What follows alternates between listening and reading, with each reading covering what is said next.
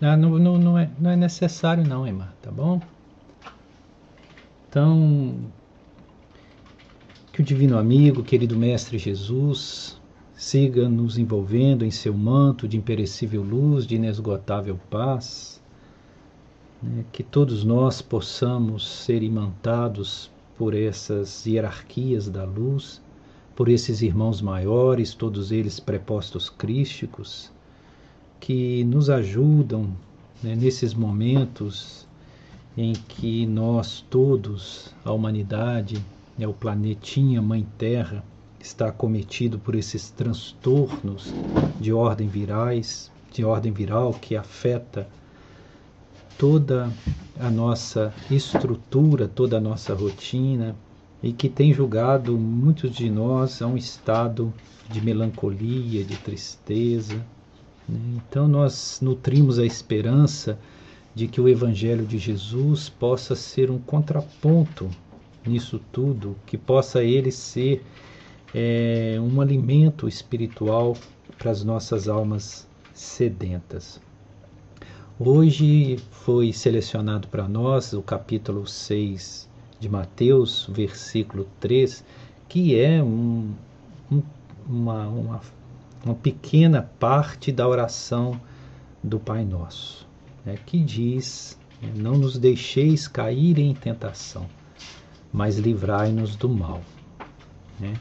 É, obviamente que nós precisamos contextualizar, analisar toda a oração do Pai Nosso e também essa essa oração do Pai Nosso dentro do Evangelho de Mateus se encontra no capítulo 6, logo dentro do Sermão do Monte, ainda inserido no Sermão do Monte. E essa passagem completa, né, é, é, Mateus chama de as três advertências, né, porque Jesus vai fazer três advertências. Claro que nós não vamos aqui analisar todas elas. Mas é interessante que Mateus ali nos diz que Jesus nos recomenda que quando nós formos orar, né? porque ele vai falar da oração do Pai Nosso, uma vez que os seus discípulos pedem a ele que os ensine a orar. Né? Então ele faz alguns, algumas colocações, algumas observações prévias que nos ajuste à condição orativa, à condição de rogativa ao Pai. Né?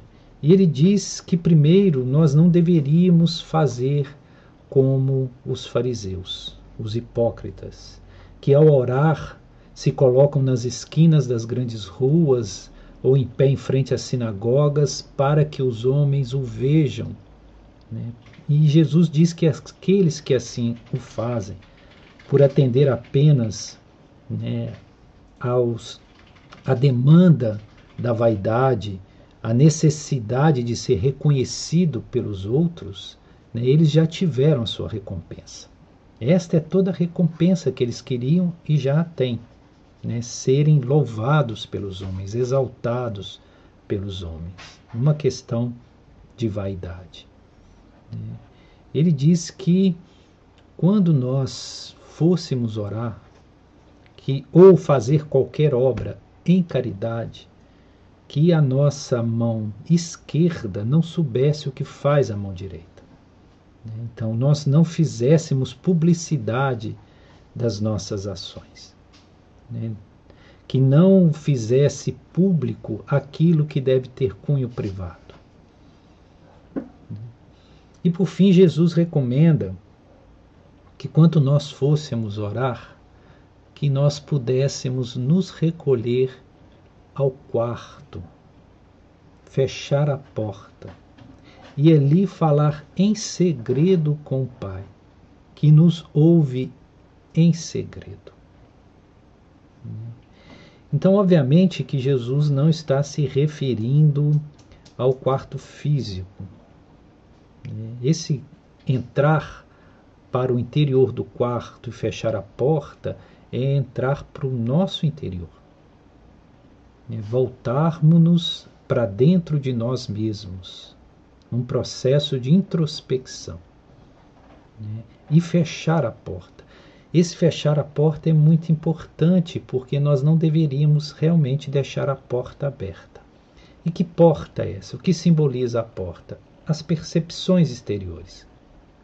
Então nós deveríamos nos fechar para as percepções interiores, de sorte a não sermos perturbados por nada que venha da exterioridade.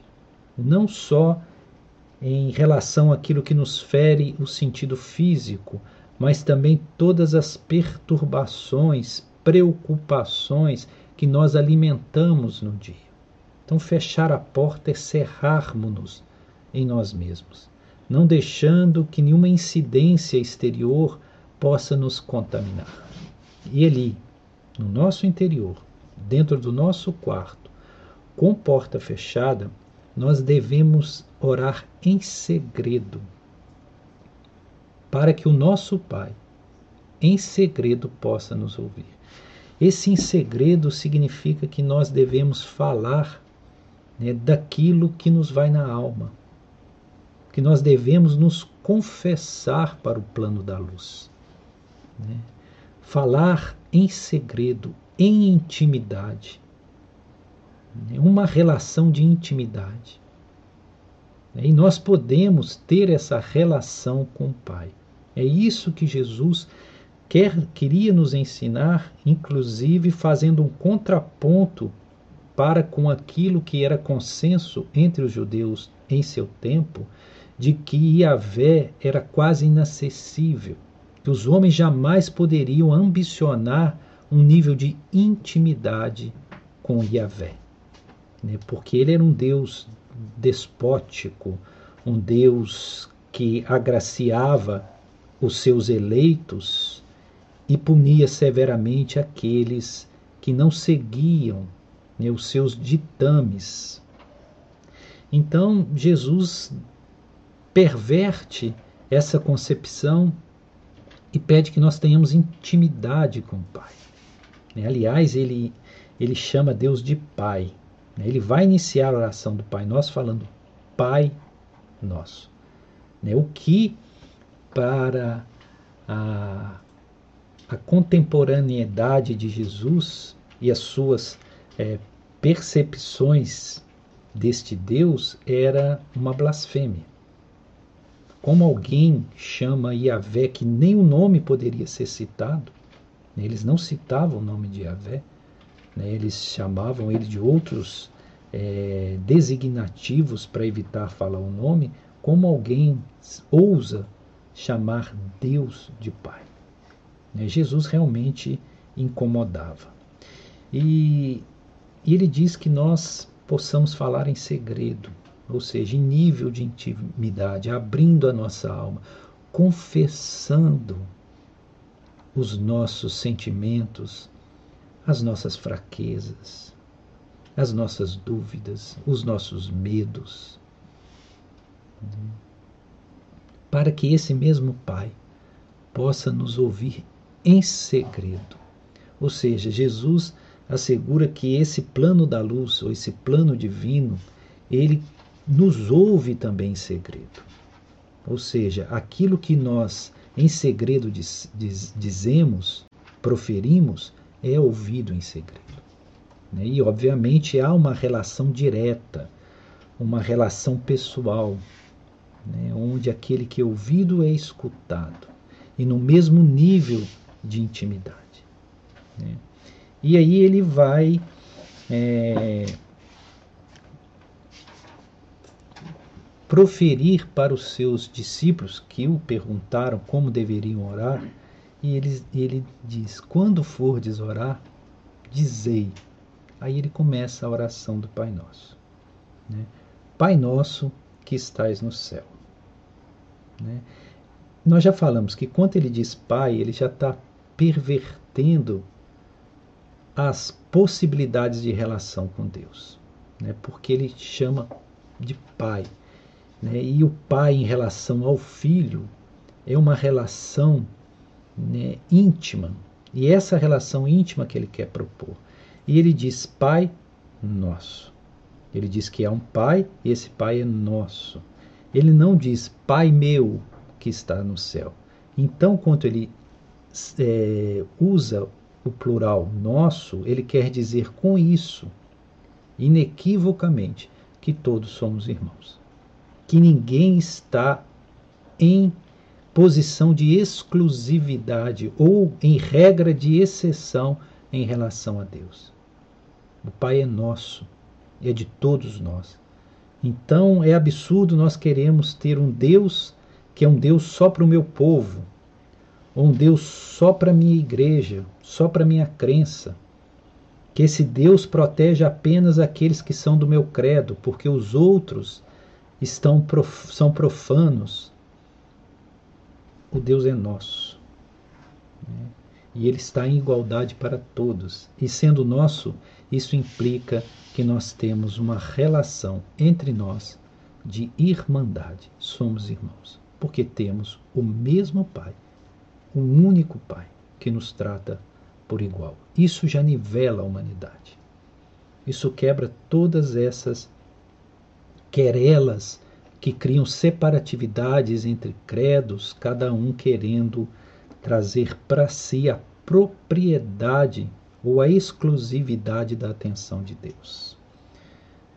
Santificado seja o vosso nome. Né?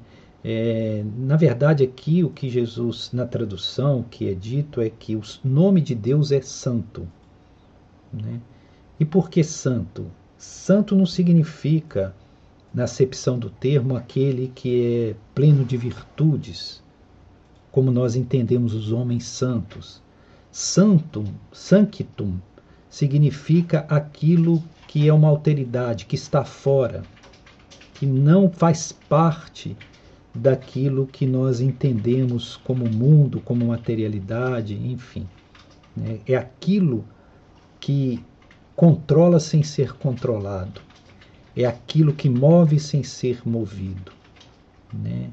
É exatamente o que nós vemos na questão 27 do Livro dos Espíritos, quando fala dos, do princípio da material, né, do, da matéria, do espírito, né, os dois princípios regentes, e acima e fora Deus. Né, e entre eles o fluido cósmico universal.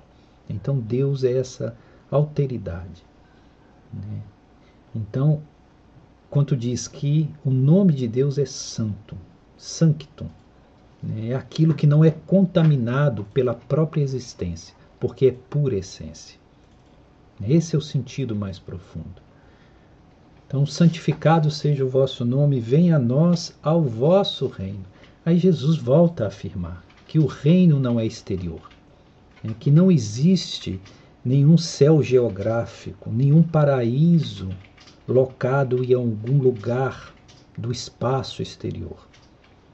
Né? Porque o, o reino é interno. Então, venha a nós, que Deus possa vir a nós em nosso reino, ao nosso reino que está em nós mesmos.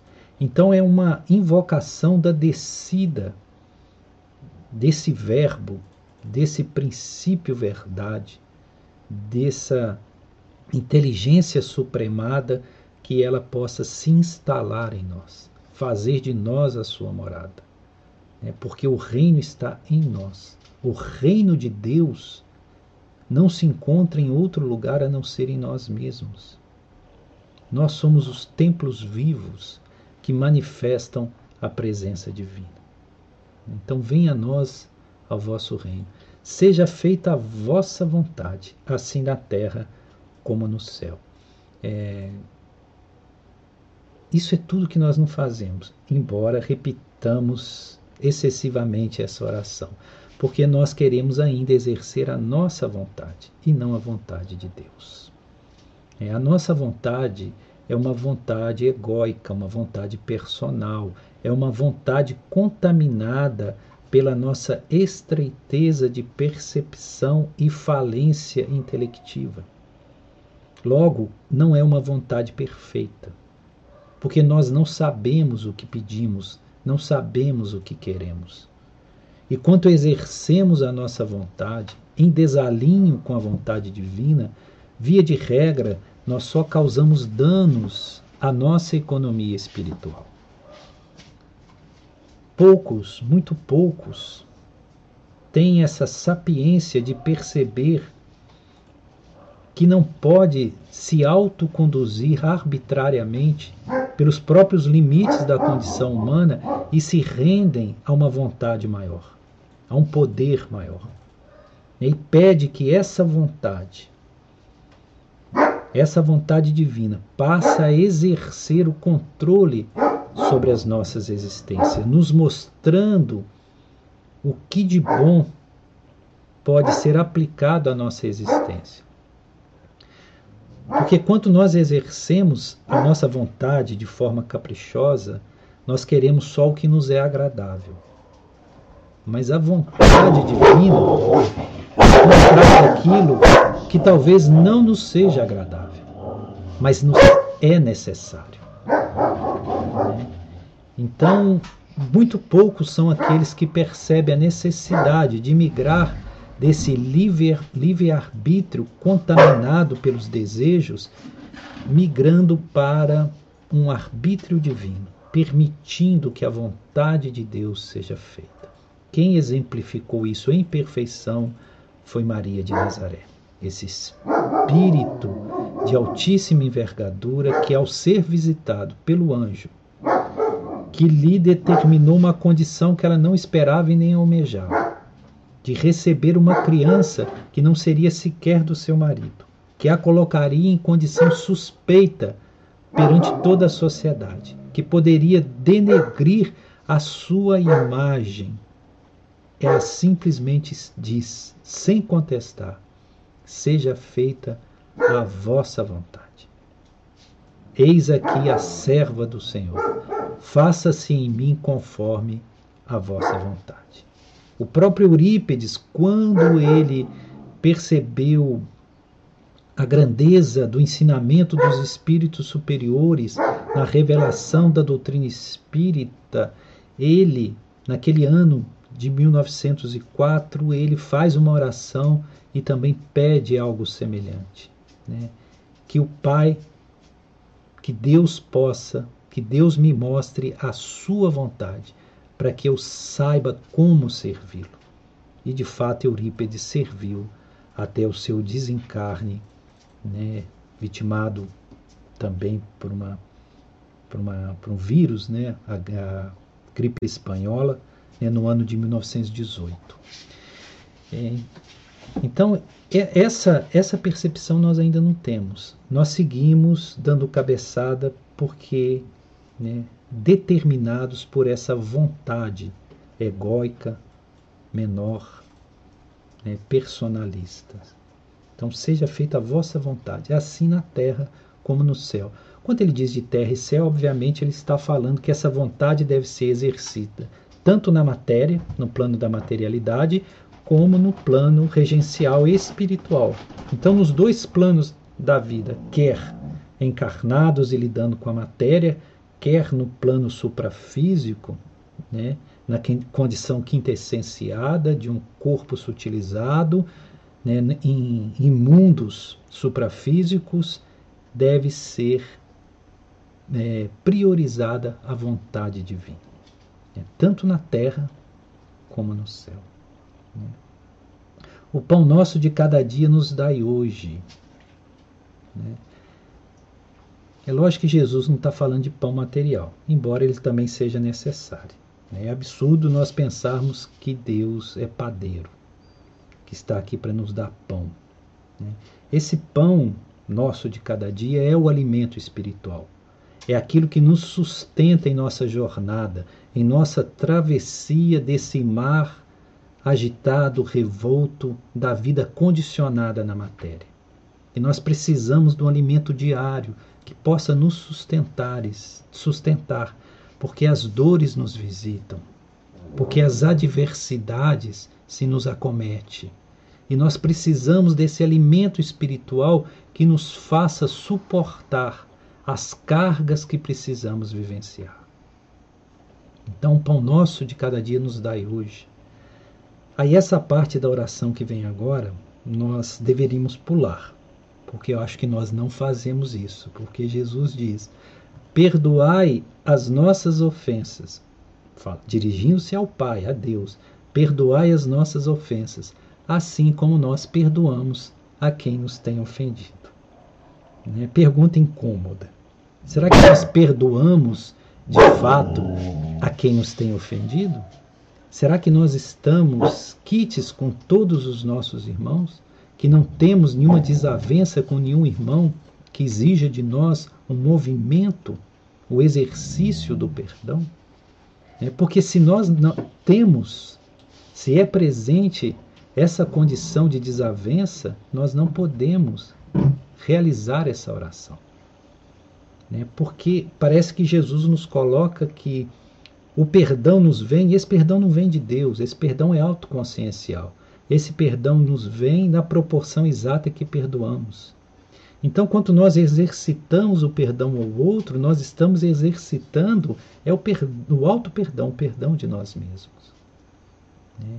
O perdão não é um bem que nós fazemos ao outro, é a nós mesmos. Né? Nos libertando desse grilhão. Né? E Jesus é muito enfático em vários momentos sobre a contundência, a importância do perdão. Né?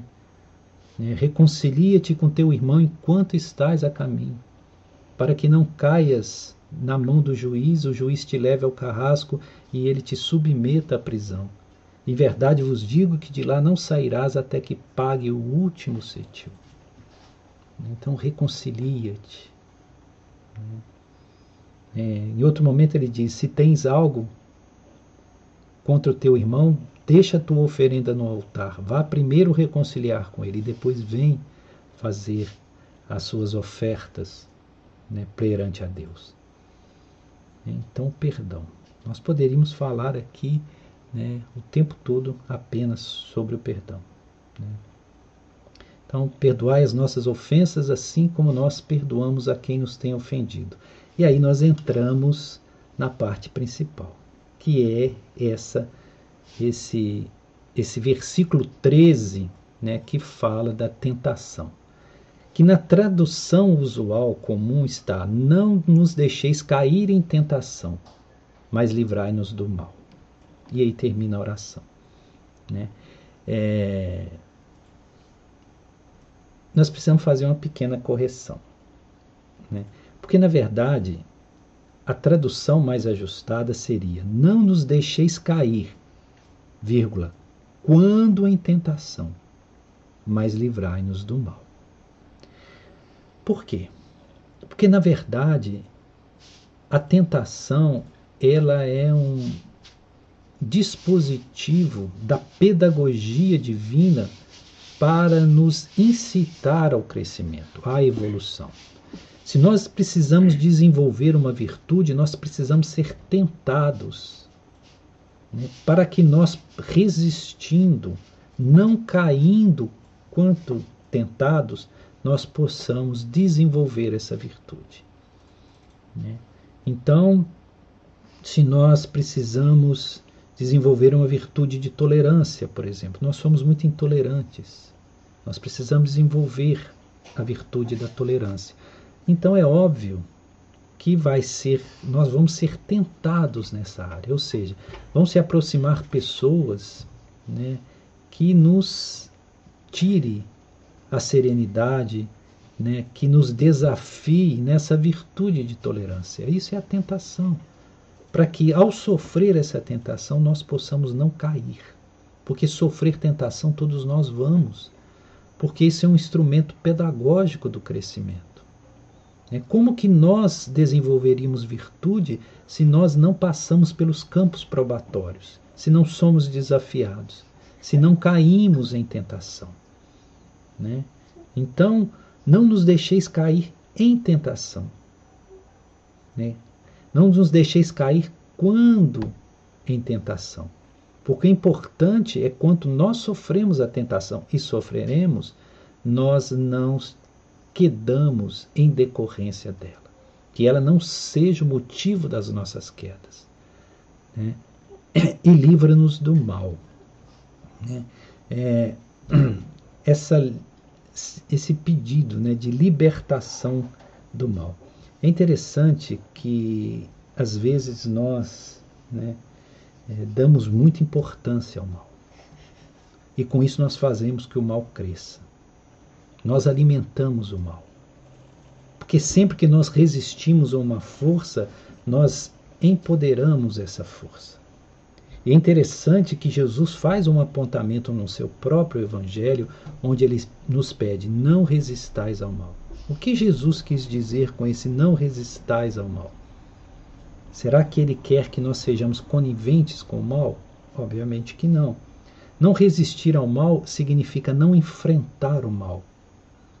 Porque quando você enfrenta o mal, você precisa de usar das mesmas energias das mesmas vibrações com que esse mal está te chegando.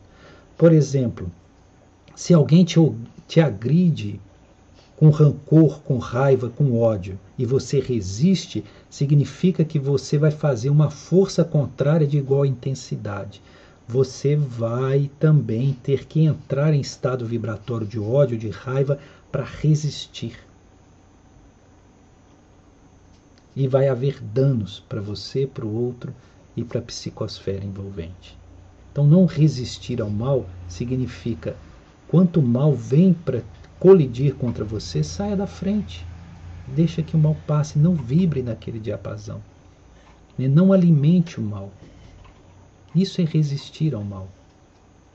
Né? É, corresponde àquilo que Jesus disse: se alguém te bater na face direita, ofereça também, ofereça a esquerda. Ou seja, se alguém te traz uma vibração contrária à plenitude do amor, você oferece justamente o oposto, a face oposta, quer dizer, a vibração do amor. Se alguém é ríspido, agressivo, responda com a outra face, com a suavidade, com a ternura, com a educação sendo cortês. É porque é isso que neutraliza a força do mal. Então, não resistir ao mal é não permitir, né? não fazer enfrentamento ao mal. Né? E isso é uma atitude que às vezes nós não, não observamos. E também é verdade que nós muitas vezes achamos que estamos acometidos pelo mal e não percebemos que nós somos os geradores desse mal. Há uma história muito interessante de um homem que há muito tempo havia, estava sendo acometido por um mal que ele não conseguia se libertar dele. Ele fazia de tudo, todos os esforços para se libertar daquele mal que lhe vinha como hábitos nocivos, perniciosos, e ele não conseguia. E um dia ele ficou sabendo de um grande homem, de um sábio, de um sadhu que morava no alto da montanha. Né, e aconselharam ele a ir procurar esse homem santo, né, que ele poderia ajudá-lo a se libertar desse mal. E quando ele chegou lá onde morava o homem, numa caverna no alto da montanha, era um eremita, um homem santo, ele encontrou aquele homem abraçado a uma árvore, segurando né, rigidamente uma árvore, abraçado a uma árvore. Ele achou aquilo estranho, mas como os santos são estranhos, e geralmente são acometidos de santa loucura, né, ele se aconselha com aquele homem e diz que procurou porque ele precisava se libertar de um mal ao qual ele não conseguia se libertar, que esse mal o prendia, o mantinha cativeiro. Aí eu, o santo vira para ele e fala: Eu terei o máximo prazer em vos ajudar. Espere somente que essa árvore me solte, que quanto essa árvore me soltar, eu vou conversar com você. Aí o homem falou: Você está louco? Não é a árvore que está te segurando, é você que está segurando a árvore. Aí o santo falou com ele: Ah, é? E soltou a árvore. Aí naquele momento o homem entendeu que na verdade era ele que estava segurando o mal. Ele é ele que estava prendendo aquela condição à sua própria vida. Né? e não aqui e não o contrário. Então muitas vezes nós nos queixamos de mazelas que nos acompanham, mas nós não observamos que nós elegemos essas mazelas para ser nossos companheiros fiéis. Nós não queremos nos libertar de certas dores.